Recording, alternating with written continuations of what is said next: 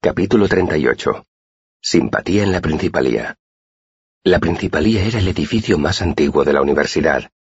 Con el paso de los siglos, había ido creciendo lentamente en todas direcciones, absorbiendo los edificios más pequeños y los patios que iba encontrando. Parecía una variedad arquitectónica de líquen que intentara ocupar tantas hectáreas como pudiera. No era fácil orientarse en la Principalía.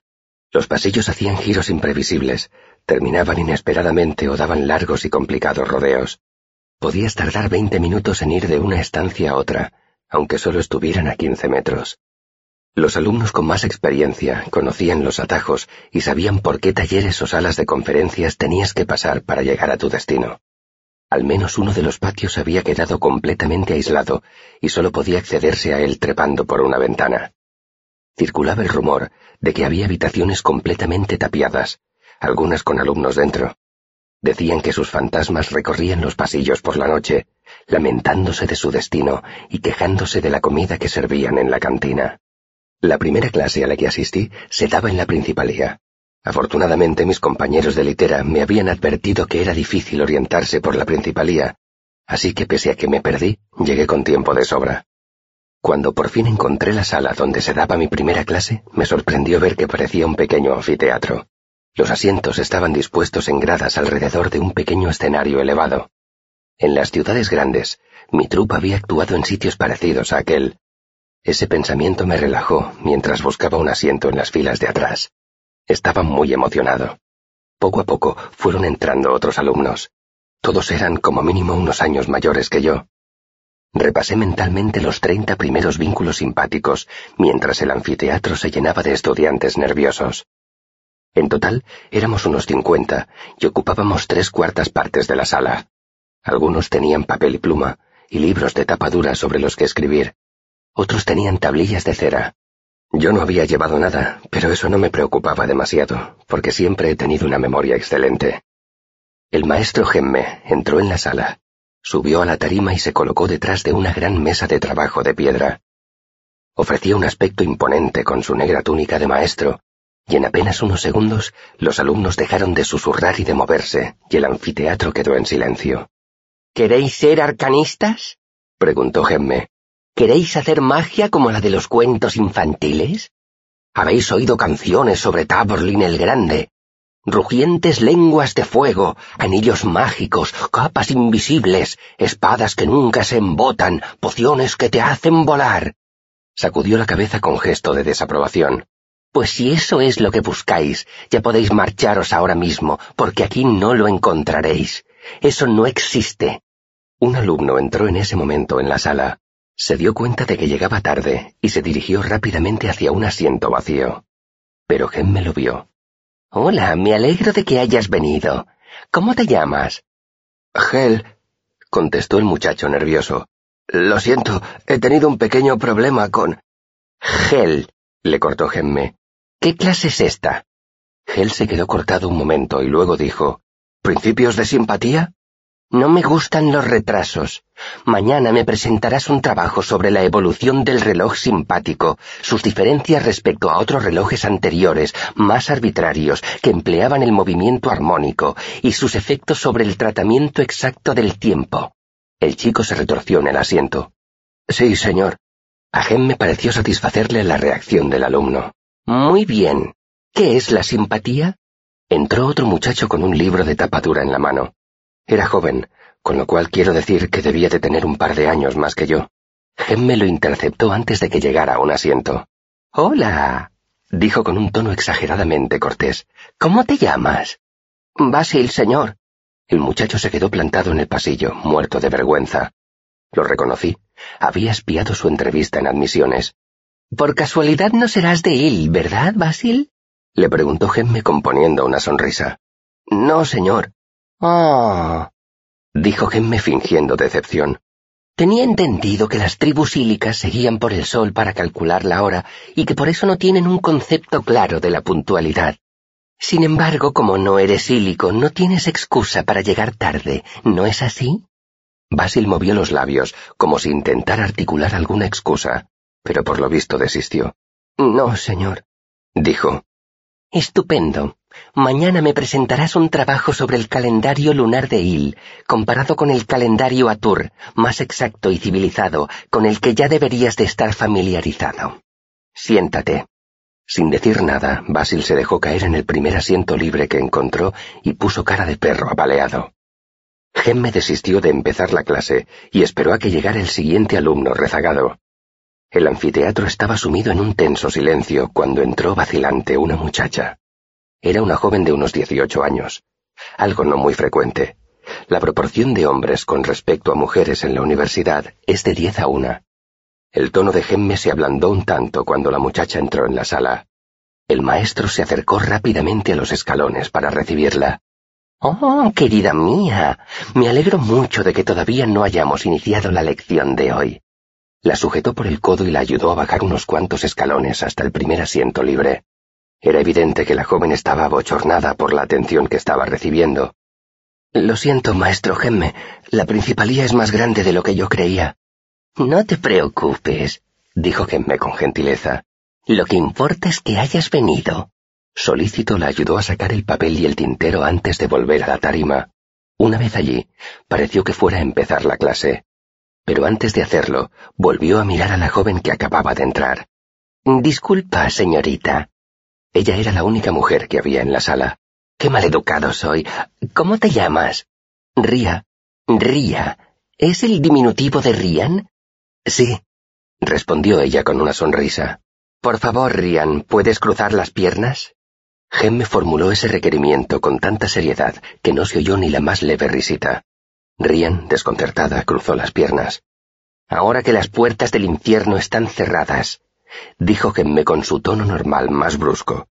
Ya podemos empezar. Y eso hizo, ignorando a Ria durante el resto de la clase, lo cual, en mi opinión, fue un favor involuntario. La clase duró dos horas y media, que se hicieron larguísimas. Escuché con atención, con la esperanza de que Gemme abordara algún tema que yo no hubiese estudiado con Avency, pero no lo hizo. Enseguida me di cuenta de que Gemme estaba hablando de los principios de la simpatía, ciertamente, pero a un nivel muy básico. Para mí esa clase era una tremenda pérdida de tiempo. Cuando Gemme dio por terminada la clase, bajé la escalera y lo alcancé antes de que saliera por una puerta. Maestro Gemme.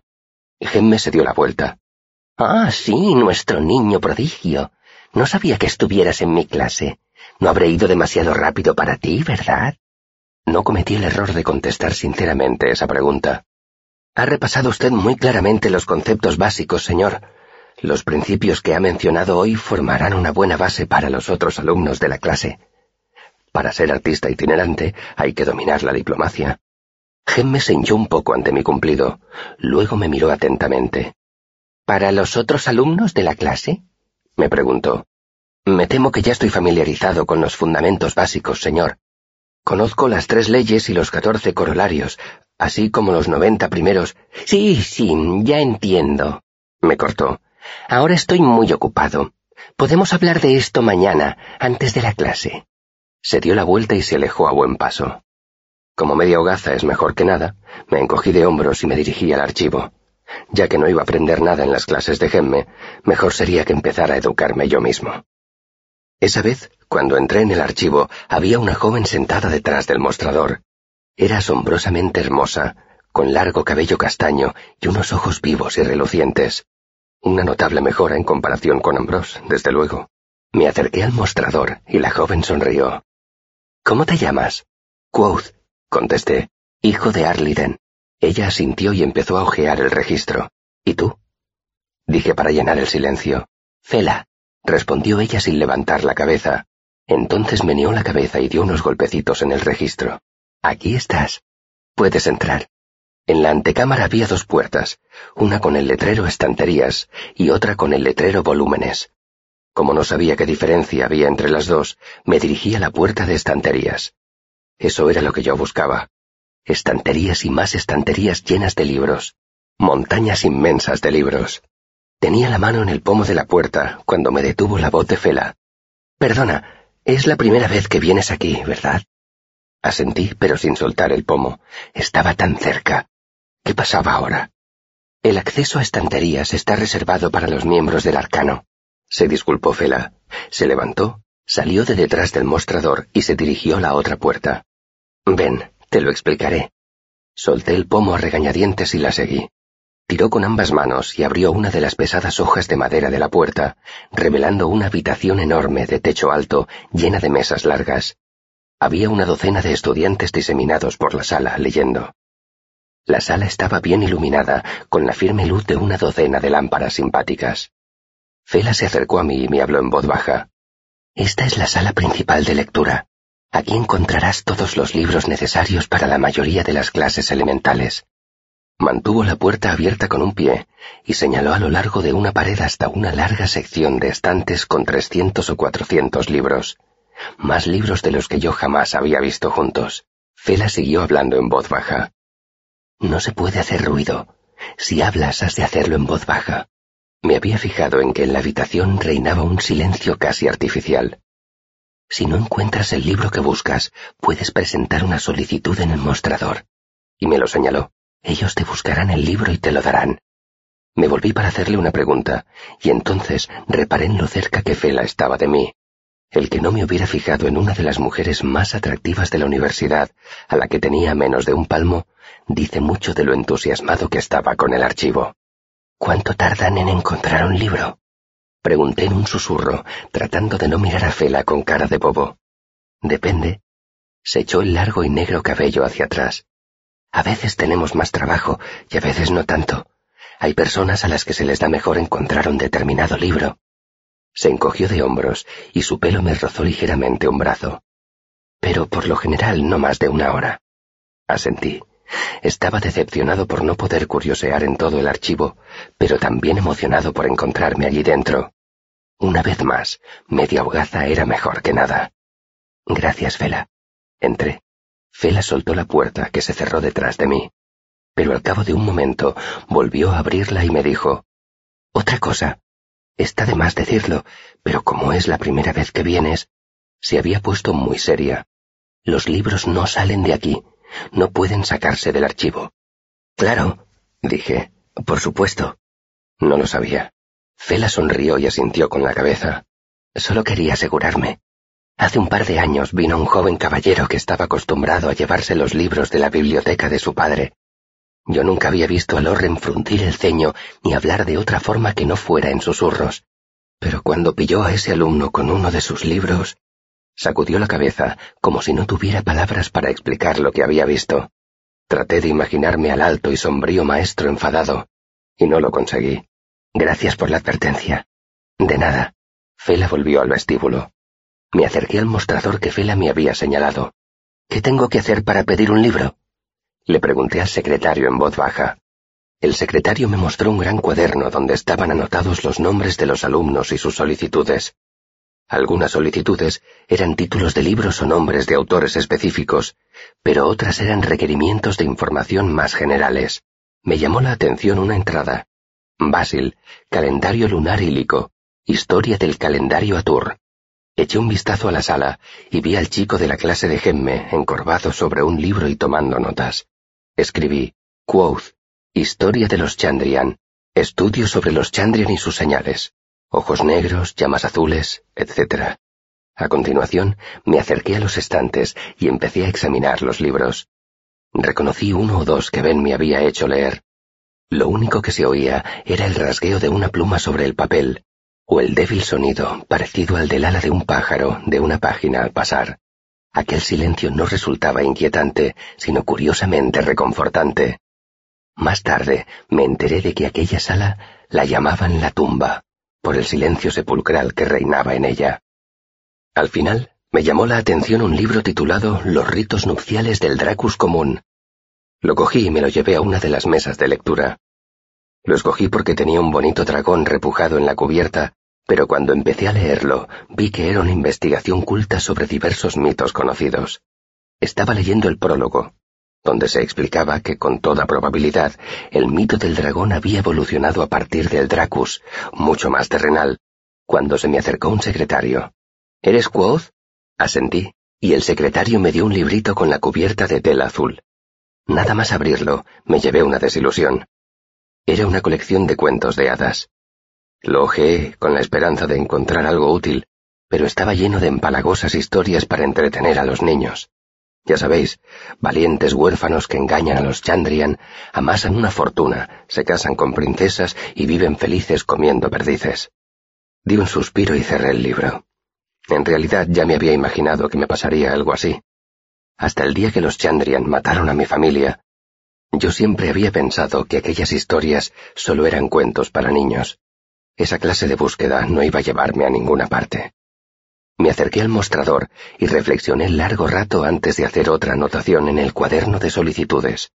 Quoth, Historia de la Orden Amir, Orígenes de los Amir, Prácticas de los Amir. Llegué al final del renglón, y en lugar de empezar otro, me paré y miré al secretario que estaba detrás del mostrador. En realidad me interesa cualquier cosa sobre los Amir, dije. Ahora estamos muy ocupados, dijo él señalando la sala. Desde mi llegada habían entrado otra docena de estudiantes. Pero te llevaremos algo en cuanto podamos. Volví a la mesa y me puse a hojear el libro de cuentos infantiles. Luego hice lo mismo con el bestiario. Esa vez tuve que esperar mucho más.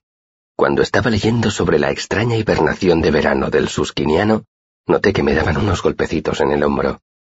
Me volví esperando encontrar a un secretario con un montón de libros, o quizá a Basil, que hubiera venido a saludarme.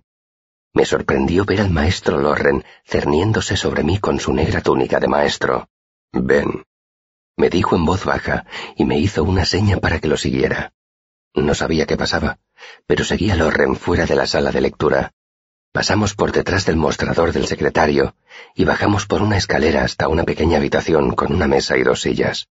En el archivo había muchas habitaciones como esa, eran rincones de lectura pensados para que los miembros del arcano tuvieran un sitio donde estudiar en privado. Lorren puso el cuaderno de solicitudes de la sala de volúmenes encima de la mesa. Estaba ayudando a uno de los nuevos secretarios y he visto tu solicitud, dijo. ¿Te interesan los Chandrian y los Amir? Preguntó. Asentí. ¿Está tu interés relacionado con alguna tarea que te haya mandado alguno de tus profesores? Estuve a punto de contarle la verdad, lo que les había pasado a mis padres, la historia que había oído en Tarbin. Pero me acordé de la reacción de Manet cuando yo había mencionado a los Chandrian y me lo pensé mejor. Yo tampoco creí en los Chandrian hasta que los vi con mis propios ojos. Si alguien me hubiera asegurado que los había visto, habría pensado que estaba loco. Loren pensaría como mínimo que era un ingenuo y un insensato. De pronto tomé conciencia de que me encontraba en uno de los templos de la civilización, hablando con el maestro archivero de la universidad. Eso me hacía ver las cosas desde otra perspectiva. De pronto, las historias de un anciano de una taberna del puerto parecían lejanas e insignificantes. Negué con la cabeza. No, señor, solo es para satisfacer mi curiosidad. La curiosidad me inspira mucho respeto, dijo Lorren con un tono neutro. Quizá yo pueda satisfacer en parte la tuya. Los Amir formaban parte de la Iglesia cuando el imperio de Atur todavía tenía fuerza. Su lema era Ibare enim meuge, que significa más o menos por el bien mayor. Eran en parte caballeros andantes y en parte vigilantes. Tenían poderes judiciales y podían ejercer de jueces en tribunales tanto religiosos como civiles. Estaban todos eximidos de la ley en diferentes grados. Casi todo eso ya lo sabía. Pero, ¿de dónde salieron? Pregunté. Era lo máximo que me atrevía a decir sin mencionar la historia de Scarpi. Evolucionaron a partir de la figura del juez itinerante, explicó Loren. Eran hombres que recorrían el imperio de Atur, de pueblo en pueblo, ejerciendo la ley. Entonces, ¿salieron de Atur? Loren me miró. ¿De qué otro sitio quieres que salieran? No me atrevía a decirle la verdad, que la historia que le había oído contar a un anciano me hacía sospechar que los Amir podían tener raíces mucho más antiguas que el imperio de Atur, y que confiaba en que todavía pudieran existir en algún lugar del mundo. Loren interpretó mi silencio como una respuesta. Voy a darte un consejo, dijo con serenidad. Los Amir son personajes dramáticos. Cuando somos pequeños, todos fingimos ser Amir y librar batallas con espadas hechas con ramas de sauce. Es lógico que los niños se sientan atraídos por esas historias. Me miró a los ojos. Sin embargo, los hombres, los arcanistas, deben concentrarse en el presente, deben dedicarse a asuntos prácticos. Me sostuvo la mirada y siguió hablando. Eres muy joven. Mucha gente te juzgará solo por tu edad. Inspiré, pero él levantó una mano. No te acuso de dejarte llevar por fantasías infantiles. Lo que te aconsejo es que evites que parezca que te dejas llevar por fantasías infantiles. Me miró desapasionadamente, con su habitual serenidad. Me acordé de cómo me había tratado Ambrose y asentí. Noté que me ruborizaba. Loren sacó una pluma y tachó lo que yo había escrito en el cuaderno de solicitudes. La curiosidad me inspira mucho respeto, volvió a decir, pero no todo el mundo piensa como yo.